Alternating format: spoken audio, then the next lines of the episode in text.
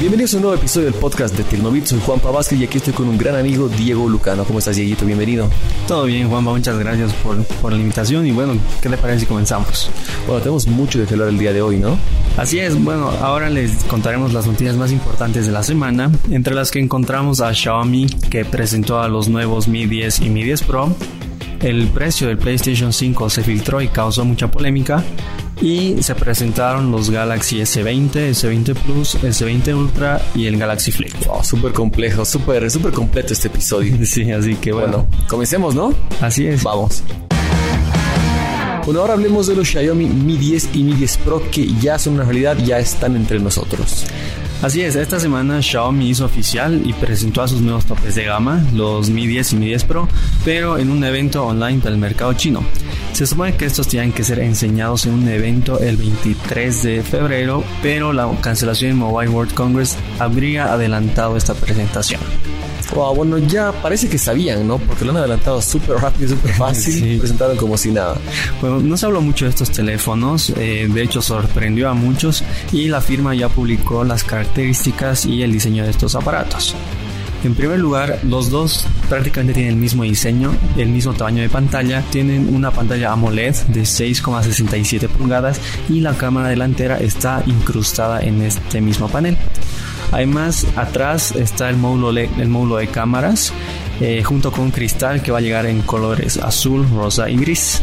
En colores la verdad es que están bastante bonitos, súper atractivos. Pueden ver imágenes que vamos a publicar en nuestras redes. Y el diseño no es nada sorprendente, nada innovador, nada que te va a cambiar el mundo, pero está bonito. De hecho, para mí, por ejemplo, se parecen a los S10 tiene cierto parecido, bueno, incluso el P30. Exacto, porque, porque tiene una, una, pequeña curvatura que, bueno, en el caso de los Xiaomi nunca tuvo una funcionalidad como en los Samsung. Pero eh, a pesar de eso, el diseño a mí sí me parece algo bonito. Sí, se ve atractivo, está interesante. sí. Bueno, a ver, hablemos de lo que tiene por dentro este pequeño amigo. ¿Te parece yo hablo del Mi 10? Ya. Bueno, a ver, hablemos eh, creo de las cosas en común en vez de hablar uno sí, por porque prácticamente son casi lo mismo. Sí, casi, Solo se diferencian por unas tres o cuatro cositas que bueno, ya les iremos contando. Bueno, la pantalla es una Full HD Plus de 6.67 pulgadas. Así Bastante es. grandecita, la verdad. Exacto, esa es una de las cosas que ambos comparten. Además del procesador, que es el Snapdragon 865. No es el último, pero está bien. Esto quiere decir que serán, bueno, tendrán soporte para redes 5G aunque no sabemos si llegarán ya con esto eh, por defecto, digamos. Eh, también tienen 8 o 12 GB de RAM y 128 o 512 GB de almacenamiento interno. Depende de la versión que adquieras, ¿no? Así es. En el caso de las baterías, que ya bueno, ya comenzamos con las diferencias, el Mi 10, que es el más pequeño, bueno, el menos potente en todo caso, tendrá 4780 mAh con carga rápida por cable hasta 30 watts. En el caso del Mi 10 Pro, que se supone que es el más potente, se tiene, supone, un poquito raro tiene menos batería, algo que es medio raro, como tú dijiste.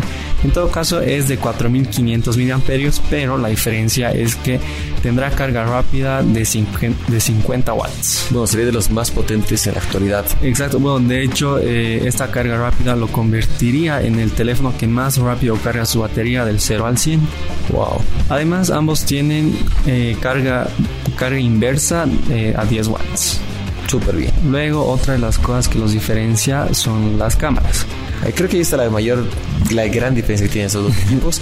y es, ahí se justifica por qué también tiene menos batería, porque se pone una cámara un poquito más grande, sensores más grandes. Exacto. Bueno, primero ambos teléfonos tienen cuatro sensores compartiendo al principal que es de 108 megapíxeles. En el caso de los otros tres lentes eh, son diferentes para cada modelo. El Mi 10, por ejemplo, tiene un bouquet de 2 megapíxeles, un gran angular de 13 y un, una lente para macro de 2 megapíxeles. En el caso del Mi 10 Pro tenemos un gran angular de 20 megapíxeles un telefoto de 10 aumentos y un buque de 12 megapíxeles. totalmente distintos, pero creo que una propuesta bastante buena que ya Xiaomi ha colocado alguna vez a sus teléfonos en lo más alto en según DxOMark en, en fotografía. Exacto, bueno, de hecho el, el, sensor más llamativo es el de 108 megapíxeles, pero como tú lo dijiste, ya se lo colocó en, en uno de sus terminales que es el Mi Note 10 Pro.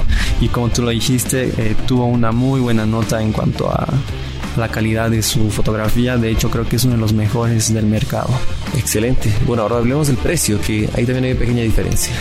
Exacto, bueno, estos teléfonos todavía no fueron anunciados para otros mercados que no sean el chino por lo que tuvimos que convertir los precios. El Mi 10, eh, el costo de entrada será de 570 dólares, mientras que el Mi 10 Pro será de 715 dólares. Bueno, como fun fact podemos hablar que los yuanes son casi casi el cambio a bolivianos. un yuan es casi un boliviano. Exacto. Va variando obviamente según la época, el aumento, inflación, mil factores económicos que no son lo nuestro, pero es muy parecido y en este caso 3.999 yuanes, perdón, y 4.999 yuanes. Exacto diferencia, bueno, si convertimos a dólares, no es muy grande, pero sí es significativa. Creo que es importante que la consideres siempre y cuando la fotografía sea un factor determinante para ti. Exacto, justo eso es lo que yo iba a comentar.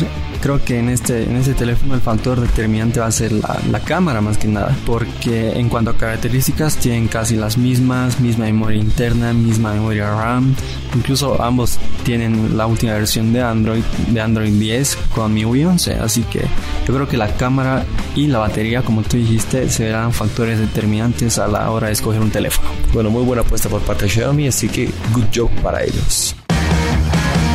Bueno, ahora hablemos de videojuegos, pero en este caso videojuegos para teléfonos, ya que Crash Bandicoot llegará a Android e iOS. Wow, está súper bueno, el esperado, la esperada llegada de este gran amiguito a los smartphones. Así es, bueno, pero lo primero que debo decirte es que esto no es confirmado oficialmente. No me digas eso, arruinas mi ilusión, no puedes con mis sentimientos. pero en los últimos días se filtraron imágenes reales del juego y su jugabilidad como bueno pueden observar en las imágenes que, que, se publicaron en las redes sociales y en la página de Tecnobit el juego será algo así como un Endless Runner. Para los que no entiendan esto, algo parecido a Temple Run o Subway Surfers. Oye, la verdad es que creo que ya un poquito de tiempo. Yo estoy sí, más creo que, acostumbrado, aburrido de este tipo de juegos. Exacto. El Temple Run, me acuerdo que Temple Run me gustaba mucho. Sí, yo también lo jugaba bastante. Incluso vi una versión de Disney que era con Brave, que era súper buena. Lo jugué a más no poder, pero pues creo que ya fue. Sí, exacto. En todo caso, esto quiere decir que el personaje va a caminar solo y el jugador solo se encargará de desplazarlo hacia los lados o hacer que brinque para evitar obstáculos. Esto quiere decir que la experiencia no va a ser similar a la de consola. Pero bueno, creo que tal vez la fama de Crash Bandicoot le puede ayudar mucho a que se vuelva súper popular. Recordemos como el juego de Mario que llegó hace no mucho de Nintendo se posicionó muy bien a pesar que tampoco es que era un juego muy innovador. y los desarrolladores de este juego son Activision, pero bajo una de sus compañías. Sí, bajo una de sus compañías especializadas para los videojuegos de teléfonos que es King.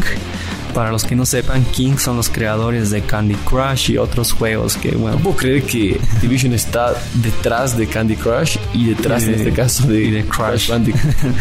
Yo tampoco el Crash, el Crash tal vez va, va por ahí, aunque son con distintas letras, pero hay un factor en común por ahí. Increíble que Activision haga. Tenemos que mencionar que esta Activision es una desarrolladora de videojuegos que es reconocidísima por Call of Duty. Exacto, justo, justamente uno de sus éxitos recientes es Call of Duty, pero para teléfonos. Está excelente Está muy bueno. mis juegos favoritos, indiscutiblemente. De hecho, tuvo mucho éxito, ¿no?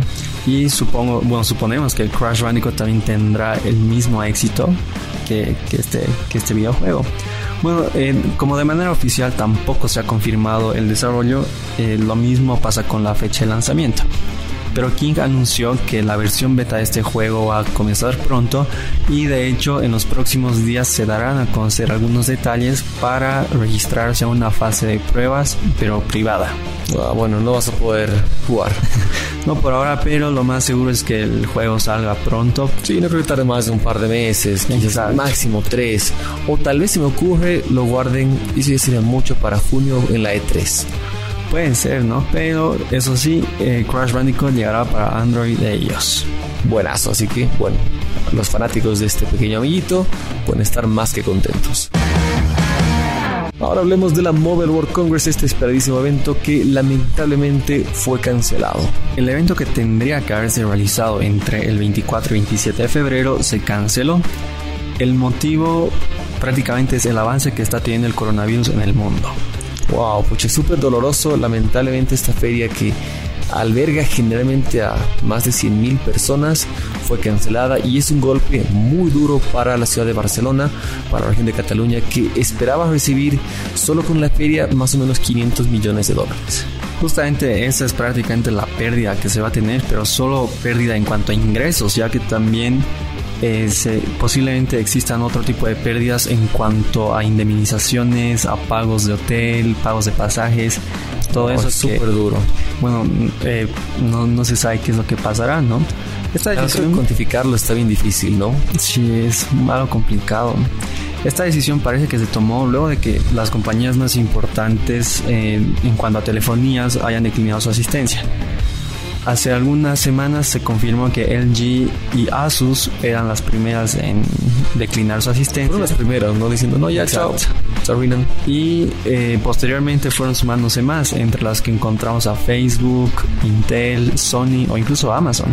Wow, realmente bestias y gigantes de tecnología que se bajaron de esta feria por seguridad. Exacto, en un principio, pero bueno, pero en principio la organización había dispuesto algunas medidas sanitarias que se hicieron más fuertes con el pasar de los días. Pero ahora el evento ya está cancelado y solo toca esperar al siguiente año. Es importante mencionar que el evento fue totalmente cancelado, no retrasado, no es que pronto veremos, así que todas las empresas van a tener que reinventar en este caso y hacer lanzamientos propios, privados, eh, quizás como el de, el de Xiaomi tipo de streaming. Claro, veamos qué hacen, pero lamentablemente esta feria fue cancelada.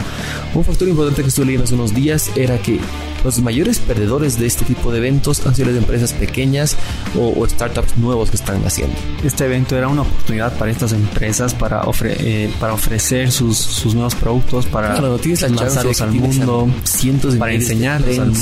Tienes tanto y que de la nada se te vaya al diablo mucha duro. En este caso, creo que las empresas grandes no dan mucha pena porque se van a, tienen presupuestos para reinventarse, para hacer algo, para lo que quieran. Claro. Pero estos pequeños emprendedores, startups, lamentablemente, tienen que esperar su siguiente oportunidad que va a ser la IFA. Sí, la IFA, que bueno, será en unos meses, pero tampoco hay seguridad de que se efectúe, ¿no? No seas negativo, por favor. hay toda la seguridad que se va a celebrar. Acuérdense del coronavirus, pues a ver qué se va a ir, se va a ir. Hay no, Ya, ya está. no hay Ventizan en Europa. De hecho hay, aunque no lo creas, hay. Porque bueno, los, fabricantes de Ventizan acá son alemanes ah, claro. y tienen una empresa. bueno, pero hay que esperar. De todas formas, creo que, bueno, si no estoy equivocado, el, este problema del coronavirus ya está reduciendo, ¿no? Ya se están tomando las medidas para que el problema no siga creciendo. Aunque todavía sigue siendo un riesgo a nivel mundial. Claro, la tecnología está viendo afectada, pero sobre todo tenemos que pensar en la integridad de las personas, en la salud y que esto vaya mejorando. Así es, esperamos que la producción de distintos aparatos no se vean afectados y que la solución llegue pronto. Amén. Vamos. Ahora hablemos del PlayStation 5, que cada vez se va filtrando mucho más información y sabemos más de esta próxima consola de Sony. Exacto, en este caso toca hablar del precio que, bueno, supuesto precio que se habría filtrado en estos últimos días, pero generó mucha polémica, pues todo apunta a que sea más caro que las consolas anteriores que lanzó Sony. Por ejemplo, bueno, en todo caso, el PlayStation 5 llegaría a costar eh, en su producción final eh, hasta 450 dólares en cambio, eh, bueno, para hacer una comparación, el PlayStation 4 costó producirlo 381 dólares y se lo vendió en 399 dólares. Me sorprende cómo ganan tan poquito. Yo, yo juré que ganaban pues 100 dólares por consola mínimo. sí, a mí igual me sorprende mucho. Eh, bueno, pero parece en todo caso este PlayStation 5, si producirlo cuesta 450 dólares, yo creo que al menos costará unos 500 dólares, ¿no? Es muy probable que llegue a un precio por ahí. Aunque alguna vez leí el leí que el verdadero negocio para Sony en este caso son los juegos, que ganan mucho más por eso, y los controles. Que realmente el, verdadero negocio por donde tienen muchos más ingresos son los controles y jueguitos. Bueno, en este caso los componentes en problemas serían las memorias NAND y DRAM, cuya demanda se sitúa por encima de la oferta actual. El PlayStation 5, bueno, su producción ya se encuentra en un punto crítico y su lanzamiento final ya se avecina, por lo que conseguir estos componentes será una tarea principal de Sony, ¿no? Claro, y el coronavirus lamentablemente también va a estar afectando a esta consola porque puede que no la, la producción final, pero sí los componentes, así que puede ser un conflicto también para Sony. Así es, y por otro lado, eh, bueno, según la información eh, que Bloomberg compartió, que es el medio que compartió eh, todos estos datos acerca de los precios, se dice que uno de los factores a la hora de decidir el precio del PlayStation 5 será saber el costo del, del Xbox Series X, que es su directo rival que también saldrá en la misma época del año, que es Navidad. Bueno, Sony lo anunció como Holidays, como Exacto. Holiday Season. ¿no? Hicimos la temporada, la tendencia que ha tenido Sony debería lanzarse más o menos la primera semana, segunda semana de noviembre, para que todo esté listo para Black Friday o este tipo de fiestas, por ejemplo, que son muy fuertes en Estados Unidos y se alistan para todas las compras navideñas. Bueno, pero hay que ver cuánto llega a costar esta consola de Microsoft y bueno, supo- suponemos que Sony definirá el precio final del PS5 en base a eso. Exacto, bueno, estoy viendo ahorita datos de precios históricos. El Xbox One fue lanzado con 399 dólares. Ese fue el precio anunciado desde el inicio. Y Ya. el PlayStation 4 exactamente con el mismo precio. Aunque en algunas regiones costaba un poquito menos, hasta 350, más o menos se igualaban. Creo que esa tendencia se va a reflejar ahora exactamente igual. Y así el precio no es una barrera netamente para que veas cuál de los dos quieres. Simplemente eliges por con cuál te sientes más cómodo, qué juegos exclusivos tiene y pues cuál es para ti. Así es, bueno, creo que eso es lo que, ese es el factor determinante a la hora de escoger una consola, ¿no? Así ¿Te que, parece caro 450 o 500 dólares? mira, yo creo que eh, la llegada, eh, bueno, cuando llega aquí a Bolivia, eh, estos 500 dólares, bueno, su- supongamos que llega a costar 500 dólares en su precio final, y al menos aumentará unos 550 o 600. Eh, generalmente cuando la consola sale la, la demanda es más alta que la oferta. Claro, y eso eleva los precios lamentablemente. Exacto, entonces yo creo que acá lo venderán por unos 600 dólares, que la verdad sí me parece un precio muy elevado. Eh, bueno, por, por darte un ejemplo, ¿no? Mucha gente recién está pudiendo comprarse el PlayStation 4, que, que, si no me equivoco salió hace unos 7 u 8 años, ¿no? Claro, sí. Justamente cuando pusimos las noticias de que esta consola estaba saliendo a la venta, que ya estaba anunciada todo, había gente que decía que ya tiene, bueno, que va a salir esta consola, que el precio de la 4 va a bajar y ya van a tener la chance de comprarse el 3. Tres. Obviamente ya totalmente a destiempo para el 3. Pero el 4 va a ser una consola todavía vigente, así que la puedes considerar. Y bueno, el 5 creo que yo apuntaría a comprar el, último. Si es que no tuviera una consola y tengo que considerarla una y está lanzada la 5, prefiero esperar ahorrar un poquito más y comprarme la 5 en vez de estar invirtiendo en una de una generación antigua. Pero es una opinión muy personal, creo que preferiría ahorrar un poquito más. Bueno, eso ya dependerá de cada persona, ¿no? Pero yo igual comparto la misma opinión. Yo creo que al menos esperar unos meses, una vez que sale la consola, esperar unos meses y el precio ya va a bajar. Al menos Claro, unos se va 50 balanceando, dólares, ¿no? unos 100 dólares, que, bueno, hará mucha diferencia. Claro, pero bueno, se, se espera mucho de esta consola, PlayStation 5, que Sony no, todavía no dado muchos detalles. En la CES dio muy pocos detalles, dijo cinco cosas nada más. Sí. Y se espera que, bueno, no van a estar en la E3, Ya. pero quizás hacen un evento privado, alguna cosa, para que nos anuncien todo y sepamos lo esperado de esta gran consola de Sony. Exacto, lo único bueno que ya existe es una página oficial de PlayStation 5, pero es una página en la que no hay nada de información. Desilusionar. Así que, bueno, Otro fun fact está, Sony ya ha patentado hasta el PlayStation 10. wow. Si seguimos la tendencia que salen cada ¿Verdad? 7 años, un PlayStation 10 saldría en, en 70 años. Bueno, no, ahorita se- en 60 años. Hay que ver Uy, si loco. seguimos vivos para eso, ¿no? Sí, además gamers. Oh, muy importante. Vivo y gamer. Gamer. Bueno, pues vale la pena. Bueno, pero lo, lo seguro es que esta consola saldrá eh, a finales de este año, así que esperemos a que Sony anuncie más información sobre el nuevo PlayStation 5. Ahora hablemos de la novela que está dando mucho de qué hablar, que seguro la has visto, has llorado, has sufrido, estás esperando el final con muchas ansias. La novela entre Huawei y Donald Trump, porque la verdad es que no diría que es Estados Unidos, parece ya una cosa muy personal entre Donald Trump, Trump y Estados y Unidos. Estados Unidos. Perdón, Donald Trump y Huawei. Huawei. bueno, eh, ahora lo que pasó, lo que sucedió en todo caso es que Estados Unidos acusó a Huawei de robar información acerca de tecnología estadounidense durante, eh, durante los últimos seis años al menos, pero la firma china rechazó estas acusaciones. Bueno, la verdad es que ya no sé, no sabe qué acusar Donald Trump. Ya cualquier cosa se inventa. Van a decir que no me embarraron el zapato cuando debía, no sé, una estupidez. Cada vez sale con algo nuevo que sorprende Y ya, pues creo que también está cansando esto a Huawei, ya que la respuesta a estas nuevas acusaciones ha sido bastante firme. Huawei creo que en todo este tiempo se caracterizó por ser muy, muy humilde, muy tranquilos, pero esta respuesta, la que dieron a estas acusaciones, es mucho más firme con gran convicción. Así es, bueno, eh, mediante un comunicado, Huawei respondió a Estados Unidos eh, y prácticamente insta a que ya dejen de, dejen de acusarlos de esta forma, porque lo único que generan es dañar la imagen de, bueno, de ahora una de las firmas más importantes y más poderosas del mundo, ¿no?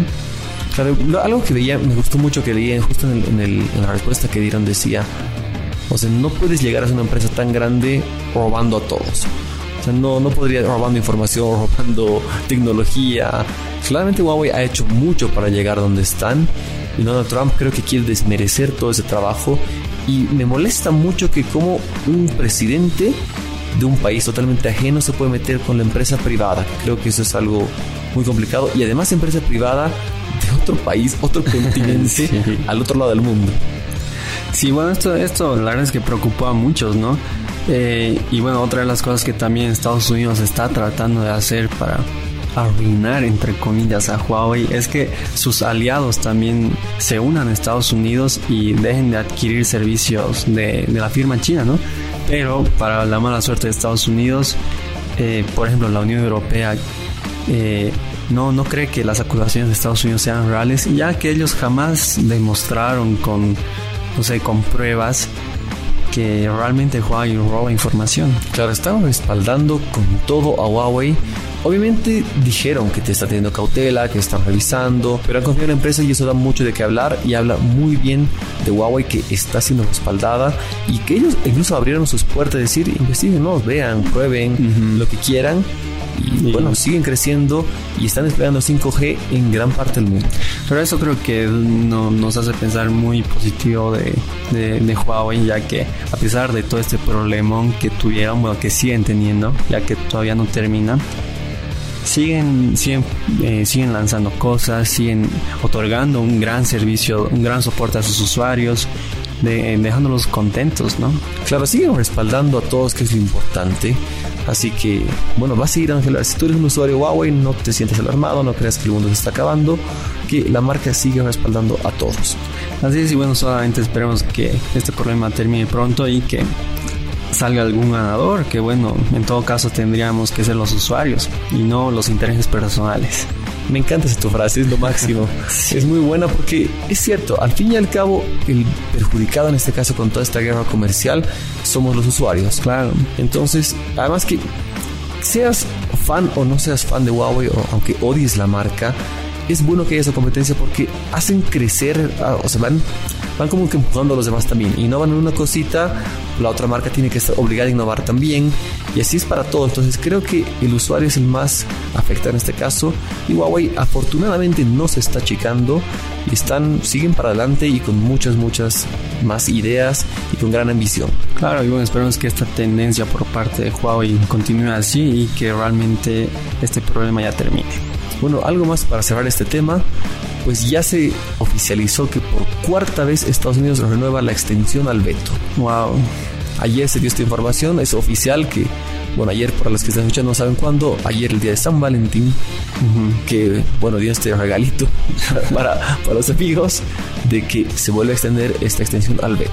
Cuarta vez, así que bueno, veamos qué va a pasar, pero esta novela lamentablemente todavía no va a terminar. Así Parece, hay una, se recuerdo ahorita, la de Suleiman el Sultán, que creo que ha durado seis años.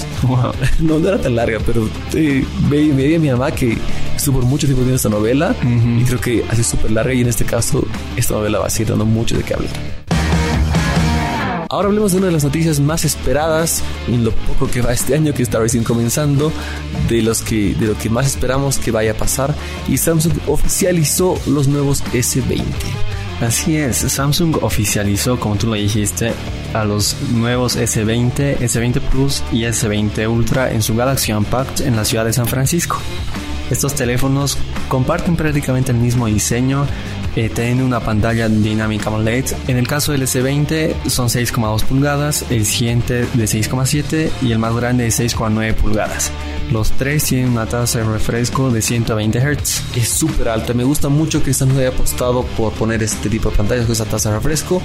Es cierto que no son los primeros, ya lo vimos en OnePlus, ya lo tiene el Pocophone, eh, el X2. X2, perdón, no me acordaba. F2 casi le digo, pero F1 y no es el X2. Pero em, me gusta que hayan apostado y que hayan puesto tecnología y está muy bien implementada. Y bueno, eh, la única cámara delantera cambia de ubicación en los tres terminales y ahora se encuentra en la parte superior central de los paneles. En el caso de los dos más chicos, eh, la resolución es de 10 megapíxeles, mientras que el S20 Ultra tendrá una cámara delantera de 40 megapíxeles. Es una locura, me parece impresionante 40 megapíxeles cámara frontal. Vas a, poder vas a poder ver el grano de tu grano. Sí, ¿no? Tranquilamente en una selfie. Está muy buena esta apuesta por parte de, de, Samsung que han puesto muy buenas pantallas y la camarita frontal la han reducido al mínimo con este diseño que ya lo han denominado ellos mismos como Infinity O Display. En cuanto al interior, los tres terminales tienen el procesador Exynos 990 y la última versión de Android 10 con One UI 2.0. El hecho de que tengan este procesador quiere decir que soportarán la red 5G en cualquiera de sus versiones. Me encanta eso. Samsung hecho mucho hincapié en, 5G. Bueno, este, este evento creo que ha sido muy dedicado a fotografía, hablar lo buena que es su cámara y hablar de lo bueno que está 5G en estos dispositivos. sí, ¿no? Gran diferencia que tenemos contra los S10, por ejemplo, que habían cuatro versiones: el E, el S10, el S10 Plus y el S10 Plus 5G. Ahora tenemos básicamente solo tres versiones y las tres son 5G. Bueno, y en cuanto a sus memorias, eh, el S20 y S20 Plus tendrán dos 8 o 12 GB de memoria RAM. En cambio, el S20 Ultra tendrá 12 o 16 GB. En cuanto al almacenamiento interno, el más chico solo tendrá solo tendrá increíble 128 GB, mientras que los más grandes tendrán 128 o 512 GB. Eso sí, eh, los tres terminales van a poder expandir sus memorias hasta un terabyte mediante memorias micro SD. Increíble. La verdad es que yo creía y a veces pienso que es ridículo tener tanto, tanta memoria, tanto tu dispositivo, aunque por primera vez puedo decir que podría estar justificado. que es útil, ¿no?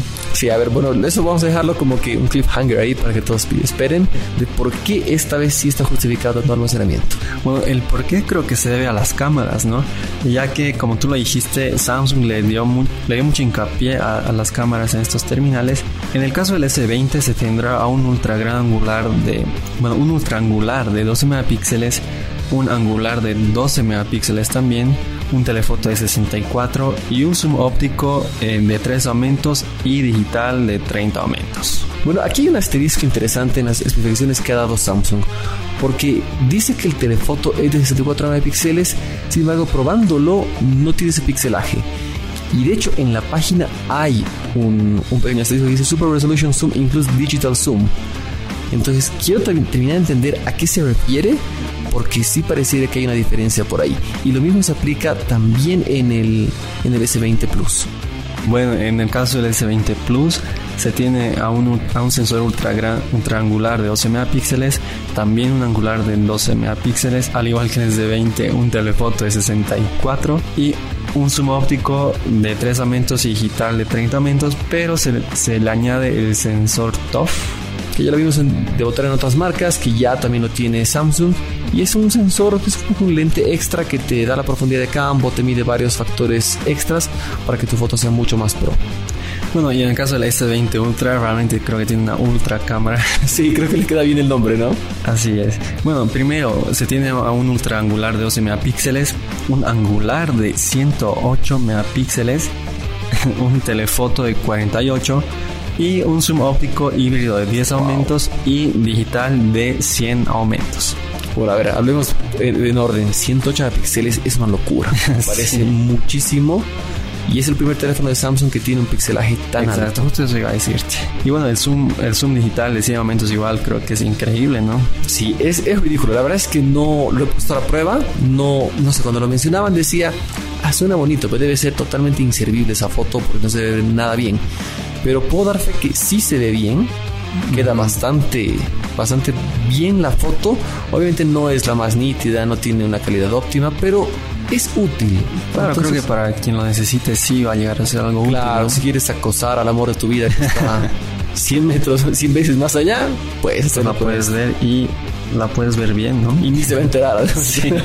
bueno, como tú dijiste, eh, acá en las oficinas de Tecnovid ya se, ya se tienen a los tres S20 y estuvimos probando el, el zoom de 100 aumentos que realmente es impresionante. Sí, sí, sorprendió mucho y como te digo, no creía, no tenía fe en esto, pero muy, muy bien, merece un gran good job. Bueno, otro, otro de los datos que, que, se pueden hablar de estos teléfonos es que los tres tienen la protección contra el agua y el polvo IP68 y en cuanto a la batería, el más pequeño tiene 4000 mAh, el S20 Plus 4500 y el S20 Ultra 5000 mAh. 5000 mAh, es una locura y sin duda alguna es de los teléfonos con mayor amperaje de batería que ha tenido Samsung y de hecho también en general entre todas las marcas se coloca como uno con un gran gran amperaje. Así que muy bien por ese lado. Es importante recalcar que se supone que la, teoría dice que los tres teléfonos tienen que tener la misma autonomía de batería o muy similar. Esto porque obviamente tienen distintas distinto consumo de batería. Obviamente estamos hablando de una pantalla de 6.9 pulgadas contra una 6.2. Obviamente la más grande va a consumir más energía. Claro. Entonces llega a compensar si tiene un muy, muy buen desempeño. Bueno, algo que también nos estamos olvidando de la cámara, eh, que creo que vale la pena recalcar, es que los tres pueden grabar en resolución Uy, ¿verdad? ¿Cómo estamos olvidando eso? Sí. Por dejarlo como, como sorpresa, estamos a olvidar. Y aquí es donde se justifica un almacenamiento hasta extra con micro SD, hasta de un terabyte, porque sí, obviamente tiene que ser un archivo bastante grande. Estuve viendo algunas quejas que decían, ¿para qué quieres tecnología, una cámara que filme en 8K? Y muchos usuarios decían, pero si no hay televisores. Y la verdad es que sí hay, Samsung ya los tiene en nuestro país. Claro. Así que puedes aprovechar y disfrutar de una pantalla con esa resolución y filmado, filmado con tu celu. Muy, muy bien. Bueno, y de hecho algo llamativo es que el evento, bueno, para los que no sepan, este evento se bueno, se efectúa en, en, distintas ciudades del mundo. En este caso fue en San Francisco. Y para los que no podemos asistir, para los que no, por favor. Samsung, para los que no pudimos asistir al evento, Samsung suele transmitirlo en distintas plataformas como YouTube, Facebook o algunas otras. En este caso, el evento fue transmitido con el S20 Ultra. Una locura, la verdad es que una apuesta súper arriesgada. Ya lo hicieron con Note y ahora lo, vuelven a repetir con este mismo esto y me parece un golazo. No, como, como tú decías, estamos viendo esta transmisión tú ni de casualidad imaginabas que un celular estaba filmando eso. Claro, escucha, por ejemplo, yo, yo, vi, yo vi el evento en una pantalla de 49 pulgadas. Wow. Y realmente no, yo jamás me hubiera imaginado que el evento se transmitía con este S20 y déjame decirte que una calidad excepcional. Sí, sí, muy bien. Claramente están haciendo muy bien las cosas en ese apartado y sin duda subieron la vara de la fotografía y de video bastante. Bueno, y ahora eh, finalmente el precio, que creo que es la parte más dolorosa. sí. El S20 costará a partir de 999 dólares el S20 Plus a partir de 1.199 dólares y el S20 Ultra a partir de los 1.399 dólares. Aquí tenemos buenas noticias. Generalmente a nuestro país llegan a un menor precio. No, no voy a decir la mitad, no, no, sería hermoso, ¿no? Pero llegan a unos 100 dólares menos, 150, así que por suerte tenemos esa ventaja que llegan a un poquito menor precio. Bueno, pero creo que tenemos que admitir que sí son precios elevados. Sí, sí, sin duda. Aunque tal vez la tecnología lo justifique. No, tal vez, yo lo afirmo. Tenemos que decir que es cierto que son teléfonos caros, pero hay que valorar toda la innovación que tienen, la, la fotografía, que, o sea, bueno, la cámara específicamente hablando que, que incorpora y que llevan las cosas un paso más allá. Así que Duele pagarlo, pero se justifica. Y lo que me gusta mucho es que es un dispositivo a prueba de futuro, future proof, como quisiera decirlo. Claro. Porque, por ejemplo, lo que decía es, 5G. Los tres modelos ya son 5G. Así que si por alguna razón tú vas a cambiar tu teléfono en. No vas a cambiar, perdón, en un par de años.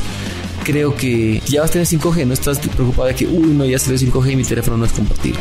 Claro, porque es, bueno, es casi un hecho que las redes 5G lleguen aquí a Bolivia el siguiente año Y bueno, tú ya tendrás un teléfono que soporte esta red, serás uno de los primeros que tenga esta posibilidad, así que sí, muy bien. una gran apuesta por parte de Samsung. Una gran decisión por parte de Samsung, otro good job que tuvieron. Y finalmente estarán disponibles a partir del 6 de marzo en colores rosa, gris y azul para el más pequeño y los más grandes llegarán en azul, gris y negro. Y bueno, afortunadamente Samsung tenía una cosita más. En realidad la presentaron antes, pero creo que era obvio esperadísimo los S20, pero presentaron un nuevo teléfono plegable.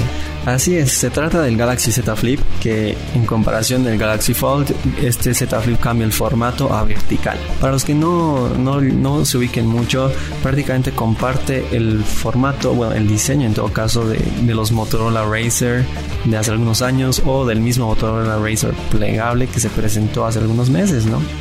Claro, bueno, viene a una tendencia muy similar, ese teléfono que ya lo vimos, icónico teléfono hace muchísimos años y que está de vuelta.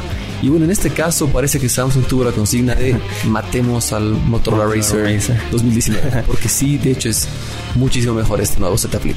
Exacto. Bueno, primero eh, la, la, pantalla de este terminal cuando está abierto es de 6,7 pulgadas AMOLED y eh, la cámara delantera se encuentra incrustada en el mismo panel que será de 10 megapíxeles.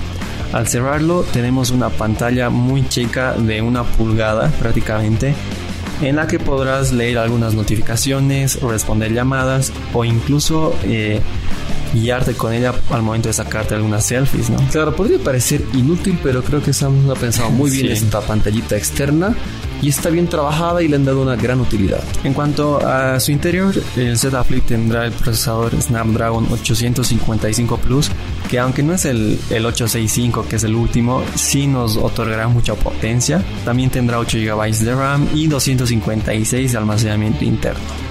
Sí, muy bien, muy buen trabajo por parte de Samsung. Creo que las especificaciones técnicas de este dispositivo están bastante bien. En el caso de la batería se tiene a 3300 mAh con una carga rápida de 15 watts. Quizás ahí podrían haber mejorado un poquito, ¿no? Que sea un poco más rápido, pero bueno, pero creo que el precio lo justifica. Claro, tenemos que entender que es tecnología nueva, que las pantallas flexibles o en este caso plegables son algo muy nuevo, así que tienen mucho beneficio de la duda y apostar por ellas creo que es una gran decisión.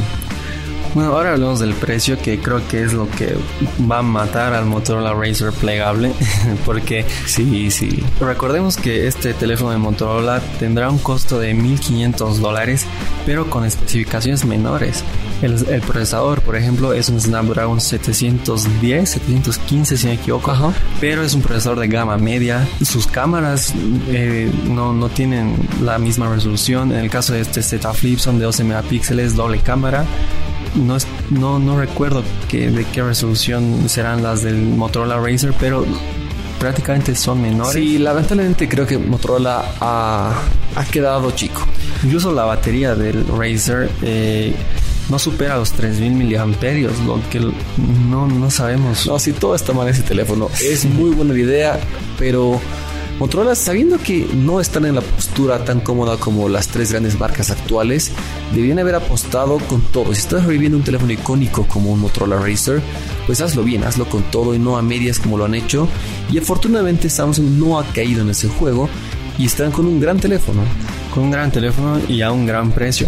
Bueno, recordemos como ya mencioné, el Motorola Racer costará 1500 dólares, mientras que este Z Flip costará 1380 dólares. Está súper bien, la verdad es que es, es, oh, tampoco es barato. No es barato, no es barato. Para hacer la tecnología plegable, Exacto, creo que... va muy bien. Así que sí. gran apuesta por parte de Samsung en este dispositivo y va a dar mucho de qué hablar y es el segundo flexible de la marca y veamos qué más hacen porque yo creo que la tecnología de pantallas flexibles está llegando cada vez más a menores precios y está para quedarse. Y bueno, este teléfono ya está disponible, pues se lo, bueno, está disponible, estuvo disponible en todo caso o está a partir del 14 de febrero de San Valentín. Así que para las personas que no, no, no pasaron con alguien esa fecha, bueno, claro, tienes un consuelo, ¿no? Un consuelo. que no hay otra, tienes que ver la positiva de las cosas. Me sorprendió mucho que el lanzamiento de la presentación de estos nuevos teléfonos fue el 11 de febrero y tan solo tres días después ya disponible este teléfono, cosa que con, los, con el Fold, por ejemplo, no pasó, tardó unos meses y ahora este ya está disponible y ya lo puedes adquirir.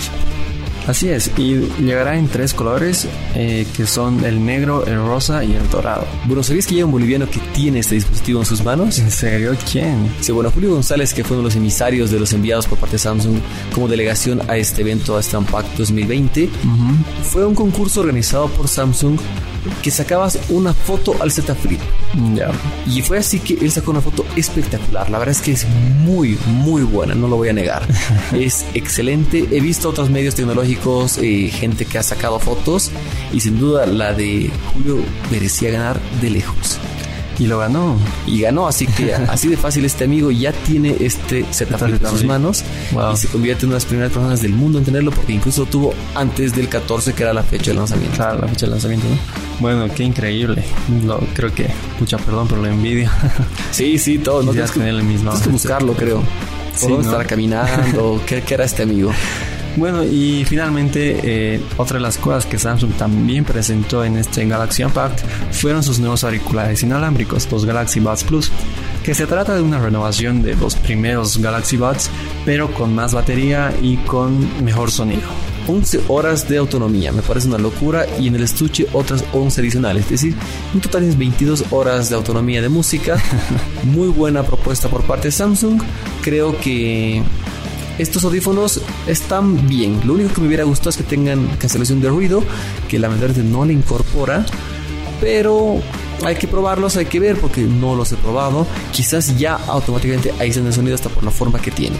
Claro, bueno, pero creo que el, el precio lo justifica también, ¿no? Eso es muy cierto, ¿no? Pues será de 149 dólares y estarán disponibles a partir del 6 de marzo.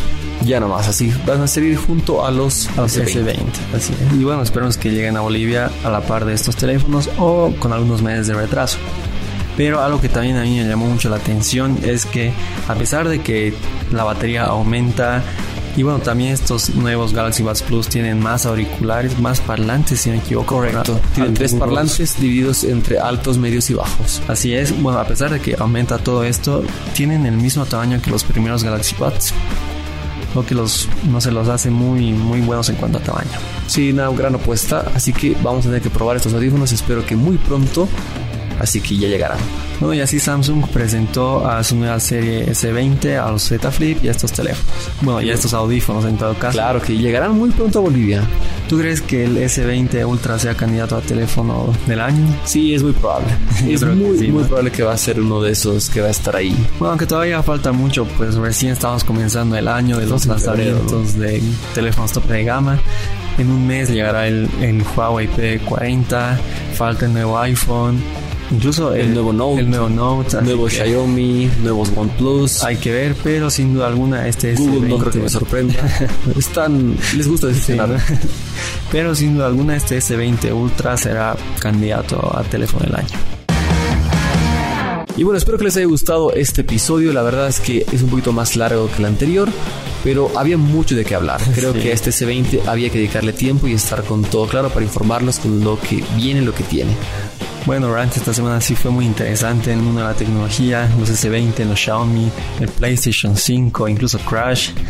Creo sí, que sí, la verdad es que semana completa. muy completa. Así que bueno, los esperamos en la siguiente y muchas gracias por escucharnos. Exactamente, muchas gracias por su atención. Espero que tengan un grandioso día, sean felices, sean contentos, siempre estén de buen humor. Con eso nos despedimos, que les vaya muy bien. Chau, chau.